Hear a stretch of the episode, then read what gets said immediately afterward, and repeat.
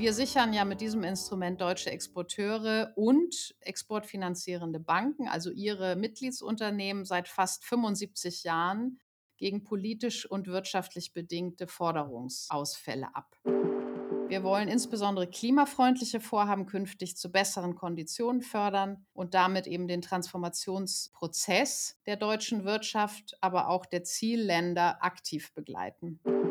Zukünftig können jetzt eben neben Rohstoffen mit diesem Instrument systematisch Energieträger wie zum Beispiel Batteriesysteme oder auch grüner Wasserstoff im Ausland gefördert werden. Deutschland ist nach China und den USA das drittgrößte Exportland der Welt. Exporte sind für unsere Wirtschaft extrem wichtig. Wir schauen daher heute auf die Außenwirtschaftspolitik und auf die Außenhandelsfinanzierung. Eine besondere Rolle haben dabei die Exportkreditgarantien, auch Hermes-Deckungen genannt. Mein Name ist Hendrik Hartenstein und ich leite die Unternehmensfinanzierung im Bankenverband. Und ich bin Friederika Böhme. Ich bin hier im Bankenverband Referentin in der Volkswirtschaft. Und damit begrüßen wir euch ganz herzlich zu einer neuen Folge unseres Podcasts Bankgeheimnis. Wir sprechen heute über Exportkreditgarantien. Das sind Instrumente der Bundesregierung, mit denen sie die Exportwirtschaft fördert. Diese sogenannten Hermesdeckungen sichern die Exportunternehmen und die sie finanzierenden Banken gegen politische und wirtschaftliche Risiken ab. Das Ganze kann man ganz gut an einem kleinen Beispiel darstellen. Ein deutsches Unternehmen möchte sich beispielsweise an einem Infrastrukturprojekt in einem afrikanischen Land beteiligen und dorthin Ware exportieren. Ja, und dadurch, dass wir es in diesem Fall mit einem Emerging Market zu tun haben, gehen mit dem Geschäft unter Umständen erhebliche politische und wirtschaftliche Risiken einher. Die politische Situation in dem Land kann sich schnell ändern und der deutsche Exporteur erhält in Zweifel keine Zahlung. Und aufgrund dieser Risiken würde er ohne Absicherung das Geschäft erst gar nicht machen. An dieser Stelle kommen dann die Hermesdeckungen ins Spiel, die dieses Risiko absichern. Mit dieser Absicherung kann der Exporteur gemeinsam mit seiner Bank in Deutschland dem ausländischen Abnehmer ein Finanzierungsangebot machen. Welche Bedeutung hat dieses Instrumentarium nun in Zeiten geopolitischer Unsicherheit einerseits und grüne Transformation andererseits? Darüber sprechen wir mit Edna Schöne von Euler Hermes. Herzlich willkommen, Edna Schöne. Sie sind Vorständin der Euler Hermes AG und wir freuen uns sehr, Sie heute in unserem Podcast begrüßen zu dürfen. Ja, vielen Dank. Ich freue mich dabei zu sein. Herzlich willkommen auch von meiner Seite. Wir starten immer mit einer kleinen Warm-up-Frage. Und zwar würden wir bei Ihnen gerne wissen, Sie haben in Hamburg das zweite juristische Staatsexamen absolviert. Wie sind Sie denn dann eigentlich zu Euler Hermes und damit zur deutschen ECA, also der Agentur für Exportkreditgarantien, gekommen? Und auch, was begeistert Sie denn an diesem Thema? Ja, tatsächlich habe ich 1999 schon angefangen und ja, habe es eigentlich nie bereut. Und äh, wie bin ich dazu gekommen? Was mich immer interessiert hat, ist das, was, glaube ich, viele Kolleginnen und Kollegen bei uns an diesem Job interessiert, nämlich die Schnittstelle zwischen Politik und Wirtschaft. Und ich glaube, dass uns alle dieses Gefühl eint, etwas wirklich Sinnhaftes zu tun, nämlich Arbeitsplätze in Deutschland zu sichern und unseren tollen exportierenden Unternehmen im Auslandsgeschäft zu helfen. Also insofern bin ich seit 99 dabei und dabei geblieben und kann sagen, dass es in den jetzt 24 Jahren nie langweilig geworden ist, was natürlich auch daran liegt, dass wir so einige Bundesregierungen in der Zeit erlebt haben. Ich glaube, es sind mittlerweile acht an der Zahl. Und ja, jede Regierung setzt wieder neue Akzente, so wie es jetzt ja auch gerade der Fall ist. Dann schauen wir uns das Thema jetzt mal genauer an und starten mit den Herausforderungen. Kriege, Konflikte, geopolitische Spannungen haben ja deutlich zugenommen. Europa ist davon spürbar betroffen. Nicht zuletzt der Handel ist deutlich komplexer und risikoreicher geworden in den vergangenen zehn Jahren. Wie beschreiben Sie denn die Auswirkungen dieser geopolitischen Entwicklungen auf die Handelsbeziehungen Deutschlands und damit letztlich auch auf die Exporteure in Deutschland? Ja, Sie haben das ja richtig beschrieben. Der Handel ist deutlich komplexer und risikoreicher geworden. Ich glaube, man kann sogar von einem beispiellosen Anstieg der Komplexität sprechen für alle, die im Export tätig sind. Und äh, ich will hier vielleicht heute nur einige Beispiele nennen. Ich glaube, was allen bekannt ist, in den letzten Jahren zum Beispiel haben wir eine Zunahme von Sanktionen gesehen als politischem Instrument. Ähm, und das betrifft Unternehmen und auch Banken, die ja zunehmend zwischen Sanktionen und den darauf abzielenden Blocking Regulations navigieren müssen unter sehr hohen Haftungs- und Reputationsrisiken. Also das ist ein Thema, was wir schon seit einigen Jahren sehen. Weiteres großes Thema, die Sorge um den sogenannten Conflict of the Century zwischen den USA und China und was dieser für Unternehmen, die eben in beiden Regionen tätig sind, bedeutet. Das treibt sehr viele Unternehmen um. Mit dem Ukraine-Krieg ist das, kann man sagen, größte denkbare geopolitische Risiko eingetreten. Dieser Krieg hat neben seinen furchtbaren Konsequenzen für die betroffenen Menschen in der Ukraine zu einer, kann man sagen, echten Neuausrichtung unserer Außenwirtschaftspolitik geführt.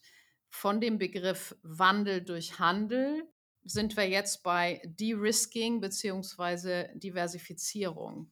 Wir haben gelernt, dass wir unsere Rohstoffversorgung diversifizieren müssen. Auch wird es für Unternehmen zunehmend wichtig, die Absatzmärkte zu diversifizieren angesichts der von Ihnen ja schon skizzierten steigenden geopolitischen Risiken.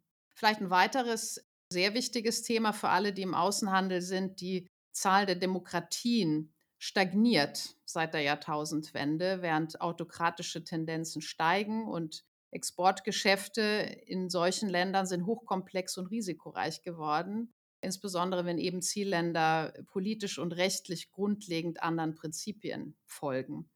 Und in solchen Ländern, das glaube ich, wissen alle Unternehmen, die sich da bewegen und auch die Banken, kommt es regelmäßig zu einem Spannungsfeld zwischen den heimischen Wertegrundsätzen, denen wir uns ja verpflichtet fühlen, und einer gewissen notwendigen Kompromissfähigkeit mit den manchmal schwierigen Partnern. Und ja, nichtsdestotrotz im aktuell extrem unsicheren Umfeld stellt sich auch immer mehr die Frage nach der Zahlungssicherheit. Also insgesamt kann man wirklich sagen, dass Handel wesentlich komplexer und risikoreicher als früher geworden ist und dass das von den Unternehmen ein sehr professionelles Risikomanagement erfordert. Sie haben ja die geopolitischen Risiken und Herausforderungen, vor denen wir stehen, jetzt aufgezeigt. Mit welchen Instrumenten der Außenwirtschaftsförderung kann denn die Politik da grundsätzlich Unternehmen unterstützen? Ja, da kommen wir natürlich auf das Instrument das ich hier vertrete, die Exportkreditgarantien des Bundes. Vielen ist das äh, wahrscheinlich auch als Hermes-Deckung oder Hermes-Bürgschaften bekannt. Und damit verfügt Deutschland über ein ganz tolles Förderinstrument, mit dem Exporteure in besonders risikoreichen Ländern navigieren können. Wir sichern ja mit diesem Instrument deutsche Exporteure und exportfinanzierende Banken, also ihre Mitgliedsunternehmen, seit fast 75 Jahren gegen politisch und wirtschaftlich bedingte Forderungsausfälle ab. Und dieses Instrument ist für Deutschland ganz besonders wichtig, denn wie wir wissen, hängen ungefähr 12 Millionen Arbeitsplätze direkt oder auch indirekt vom Export ab. Wir haben also ein ganz großes Interesse, dass wir unsere Exportwirtschaft zukunftsfähig aufstellen und dazu gehören eben solche Instrumente der Außenwirtschaftsförderung. Da würde ich gerne nochmal nachfragen, wie bei diesen Instrumenten der Außenwirtschaftsförderung die Unternehmen, Banken und die staatlichen Exportkreditversicherungen am besten zusammenarbeiten. Und vielleicht können Sie für uns auch noch einmal aufzeigen, welche Rolle den Banken zukommt. Ja, also da sprechen Sie ein ganz wichtiges Thema an, diese Verzahnung und Zusammenarbeit. Ich bin nämlich überzeugt, dass genau diese Verzahnung der von Ihnen genannten Stakeholder das Geheimnis unseres Erfolges ist als erfolgreiche Exportnation. Und welche Rolle spielen die Banken? Ja, also äh, grundsätzlich funktioniert der Export natürlich als Zusammenspiel privater Player. Die Banken unterstützen Exporteure bei ihren Auslandsvorhaben in sehr vielfältiger Weise. Und ich kann sagen, meine Wahrnehmung ist, dass der deutsche Bankenmarkt sehr gut aufgestellt ist, um diese Unterstützung zu leisten und weiß aus vielen Gesprächen mit, mit anderen Ländern, dass viele Länder uns um diesen Bankenmarkt wirklich beneiden. Das ist also, ich sag mal, der Normalfall. Wenn es dann aber um besondere Risiken geht oder der Exporteur vielleicht im Wettbewerb eine besonders attraktive Finanzierung mitbringen muss, das übrigens immer häufiger der Fall ist, dann kommen wir ins Spiel mit den Hermes-Deckungen. Da stellt der Bund also Garantien zur Verfügung, die private Finanzierung durch Banken ihre Mitgliedsunternehmen erst ermöglichen. Und dank der erstklassigen Bonität des Bundes hat ja ein AAA-Risiko, sinkt eben das Kreditrisiko der Banken und das wirkt sich dann positiv auf die Finanzierungskonditionen aus. So spielen diese drei Stakeholder zusammen. Und was mir auch ganz wichtig ist zu sagen, dass wir immer einen sehr großen Wert darauf gelegt haben, eine enge Koordination mit diesen ganzen Stakeholdern stattfinden zu lassen, um immer am Bedarf der Exportwirtschaft dran zu sein mit diesem Instrument. Und ein gutes Beispiel ist der interministerielle Ausschuss, in dem ja neben den Ministerien auch Sachverständige von Exporteuren und Banken sitzen, die regelmäßig sich darüber unterhalten, ob wir eben noch mit dem Instrument up-to-date sind und die eben über die Weiterentwicklung beraten. Und vielleicht nochmal zu den Verbänden. Die Verbände spielen in diesem Kontext für uns eine ganz wichtige Rolle, weil hier eben die Bedürfnisse ihrer Mitgliedsunternehmen koordiniert werden und dann uns als Vorschläge erreichen. Und das hat in den letzten fast 75 Jahren, glaube ich, sichergestellt, dass wir in Deutschland über ein wirklich sehr wettbewerbsfähiges Modell verfügen. Dann schauen wir mal auf das zweite Thema, grüne Transformation. Das spielt ja auch für die Exportwirtschaft eine wichtige Rolle, das Erreichen der Pariser Klimaziele. Dazu wurden jetzt vom Bund Sektorleitlinien erarbeitet und vorgelegt. Von der Industrie gab es dazu auch Kritik. Können Sie uns einmal erläutern, welche Weichenstellungen stecken hinter diesen vorgelegten klimapolitischen Sektorleitlinien für die Exportwirtschaft? Am 12. Oktober hat die Bundesregierung die Klimastrategie für die Exportkreditgarantien und auch für die Investitionsgarantien beschlossen. Und das bedeutet, dass alle Geschäfte, die zum 1. November diesen Jahres noch keine Grundsatzzusage haben, dann unter diesen neuen Regeln laufen werden. Ziel dieser Klimastrategie ist es für Exporteure und Banken in Sachen Transformation in Verbindung mit Hermesdeckung einen verlässlichen Handlungsrahmen zu setzen. Wir wollen insbesondere klimafreundliche Vorhaben künftig zu besseren Konditionen fördern und damit eben den Transformationsprozess der deutschen Wirtschaft, aber auch der Zielländer aktiv begleiten. Und Sie haben ja es angesprochen, es gab Kritik. Deswegen will ich natürlich ein paar Worte zu den in den letzten Wochen viel diskutierten Sektorleitlinien verlieren, einem Kernstück der Klimastrategie. Diese Sektorleitlinien gelten für drei Sektoren, die mit besonders hohen Treibhausgasemissionen verbunden sind, die aber auch eine besondere Bedeutung in unserem Portfolio haben. Und das ist einmal Energie, Industrie und Transport. Das sind die drei Sektoren, die dort behandelt werden. Und diese Sektorleitlinien legen drei Kategorien fest, die künftig über eine Bundesdeckung bzw. über die Konditionen einer Bundesdeckung entscheiden. Es gibt einmal eine grüne Kategorie für die besonders förderungswürdigen Technologien, wozu wir zum Beispiel Exporte von Anlagen der Windenergie zählen, Photovoltaik oder auch Batteriezellfertigung und Wasserstoffproduktion. Und solche förderungswürdige Technologien erhalten eben in Zukunft attraktivere Deckungskonditionen bei uns. Dann gibt es die Projekte, die in die weiße Kategorie fallen. Und das dürften vor allen Dingen Exporte von den meisten Maschinen, würde ich mal sagen, sein. Für diese Projekte bleiben die Konditionen unverändert. Und zuletzt gibt es die Exporte der roten Kategorie und da wird zukünftig ein Deckungsausschluss gelten. Das heißt, Exporte können dann nicht mehr durch Exportkreditgarantien abgesichert werden. Und als Beispiel für solche Projekte wären zum Beispiel Ausrüstung für Kohlebergwerke oder auch die Erschließung neuer Erdölfelder. Das wäre ein Beispiel dafür. Die rote Kategorie hat natürlich vor allen Dingen für etwas Aufregung und Kritik seitens der Verbände, aber auch seitens Teilen der Wirtschaft gesorgt. Man stellte die Frage, warum Ausschlüsse notwendig sind in diesem Instrument, zumal natürlich in dem aktuell schwierigen wirtschaftlichen Umfeld. Ja, genauso wie viele Unternehmen sind die Exportkreditgarantien dem Net Zero Ziel verpflichtet. Und um zu diesem Ziel zu kommen, müssen zu einem bestimmten Zeitpunkt bestimmte Technologien auslaufen. Die gute Nachricht ist aber, nach unserer aktuellen Einschätzung ist wirklich nur ein sehr kleiner Teil unserer Geschäfte von einem möglichen Ausschluss betroffen.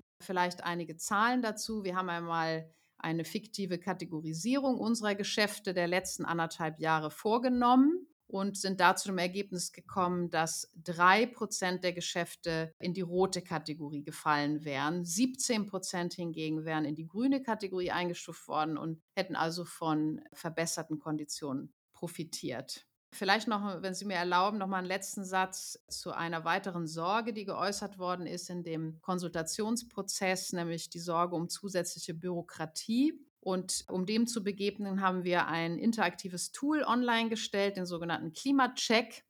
Und in diesem Klimacheck können Unternehmen mit wenigen Angaben prüfen, was für ihr Geschäft gilt nach der neuen Klimastrategie. Welche Anreize können denn die Außenwirtschaftsförderinstrumente grundsätzlich auch für die grüne Transformation der Wirtschaft setzen? Ja, da kommen wir jetzt zu meinem Lieblingsteil der Klimastrategie, nämlich den Anreizen, weil das ist ja das, was wir vor allen Dingen im Blick haben. Und es gibt eben vier Verbesserungen für die grüne Kategorie, die die ECA-Finanzierung günstiger und attraktiver machen werden. Das eine ist die Erhöhung der Deckungsquote bei Finanzkreditdeckung. Also das wird Ihre Mitgliedsunternehmen freuen von 95 Prozent auf 98 Prozent. Und mit einer hohen Deckungsquote verbilligt sich die Finanzierung und damit eben das grüne Produkt. Dann haben wir die Erhöhung des generell zulässigen Auslandsanteils auf 70 Prozent. Für die Nicht-Experten bedeutet das, dass wir Projekte begleiten können, bei denen bis zu 70 Prozent der Wertschöpfung aus dem Ausland kommt. Also eine ganz große Verbesserung für viele Projekte. Und dann wird es so ein bisschen technisch. Wir werden für grüne Projekte auf das Anzahlungserfordernis für lokale Kosten verzichten. Das bedeutet, dass der ECA-gedeckte Teil der Gesamtfinanzierung steigt und die Kosten für den Kredit dann spiegelbildlich reduziert werden. Und der vierte Vorteil für Finanzierung in den lokalen Währungen der Bestellerländer verzichten wir auf den bisherigen Entgeltzuschlag und das ist gerade für solche grünen Projekte relevant, deren Erträge häufig in lokalen Währungen generiert werden. Das kennen wir ja vor allen Dingen zum Beispiel aus erneuerbaren Energien. In Kürze heißt es also, der Bund verbessert die Deckungskonditionen, die Bank kann dem Kunden bessere Konditionen anbieten und damit wird der Import für den ausländischen Kunden günstiger und unsere Wettbewerbsfähigkeit steigt. Vielleicht erlauben Sie mir noch auf eine ganz wichtige Neuerung einzugehen, nämlich dem sogenannten UFK, dem ungebundenen Finanzkredit, der auf äh, strategisch wichtige Importe nach Deutschland abzielt. Wir sind also nicht mehr im Export, sondern jetzt im Import. Und dieser UFK wurde mit der Klimastrategie für den Klimaschutz erweitert. Und das ist ein ganz spannendes Instrument, das bei uns immer mehr an Bedeutung gewinnt in der Diskussion um die Sicherung von Rohstoffen und Importen. Und den Klima-UFK wird es für Projekte im Ausland geben, die zur Versorgung der deutschen Industrie mit nachhaltigen Energieträgern beitragen. Wichtig zu wissen, im Gegensatz zu den Exportkreditgarantien ist hier keine deutsche Wertschöpfung oder kein deutscher Export notwendig. Voraussetzung ist aber ein langfristiger Abnahmevertrag mit einem deutschen Unternehmen. Und zukünftig können jetzt eben neben Rohstoffen mit diesem Instrument systematisch Energieträger wie zum Beispiel Batteriesysteme oder auch grüner Wasserstoff im Ausland gefördert werden. Frau Schöne, wir würden Sie abschließend gerne fragen, was stimmt Sie zuversichtlich, dass wir in den nächsten Jahren deutliche Fortschritte bei der Klimaneutralität und bei der Diversifizierung von Lieferketten erreichen werden? Naja, also ich, wenn ich jetzt mal auf mein eigenes Portfolio schaue, bei den Exportkreditgarantien, das stimmt mich schon dieses Jahr unheimlich zuversichtlich, weil der Trend setzt sich eindeutig fort, dass unser Portfolio schon jetzt sich in einem ganz großen Wandel befindet, während wir noch vor zehn Jahren einen großen Anteil in unserem Energiesektor im fossilen Bereich hatten, steigt ganz deutlich der Anteil erneuerbarer Energien in unserem Portfolio. Und auch wenn wir schauen auf unser sogenanntes Impact-Portfolio, also die Projekte, die einen bestimmten Impact haben, die zur Transformation beitragen, sind wir in diesem Jahr, ich glaube, mittlerweile schon bei 65 Prozent Impact-Projekte in unserem Neugeschäft. Und das ist ein, ja, ein Hoch, kann man sagen, das wir so in dieser Form bis jetzt noch nicht hatten. Also insofern, die Transformation ist schon im vollen Gange und wir können es direkt schon in unseren Zahlen sehen. Und das ist, glaube ich, ja, das, was mich wirklich zuversichtlich stimmt, dass die deutsche Wirtschaft einfach schon auf einem guten Weg ist. Ganz herzlichen Dank, Frau Schöne, für das wunderbare Interview. Ja, vielen Dank, Frau Böhme, vielen Dank, Herr Hartenstein, hat mich wirklich gefreut. Vielen Dank, Frau Schöne, schön, dass Sie dabei waren. Wir haben heute mit Edna Schöne von Euler Hermes über Exportkreditgarantien gesprochen. Zum einen sind die Garantien nach wie vor sehr gefragt, um deutsche Exporteure im globalen Wettbewerb zu unterstützen. Und zum anderen gibt es neue Sektorleitlinien, die am 1.11. in Kraft treten. Deren Ziel ist es, klimapolitische Ziele zu erfüllen. Einige Exporte werden jetzt stärker als bisher gefördert. Andere, besonders CO2-intensive Sektoren, werden von der Förderung ausgeschlossen. Vielen Dank fürs Zuhören und bis zum nächsten Mal. Vielen Dank.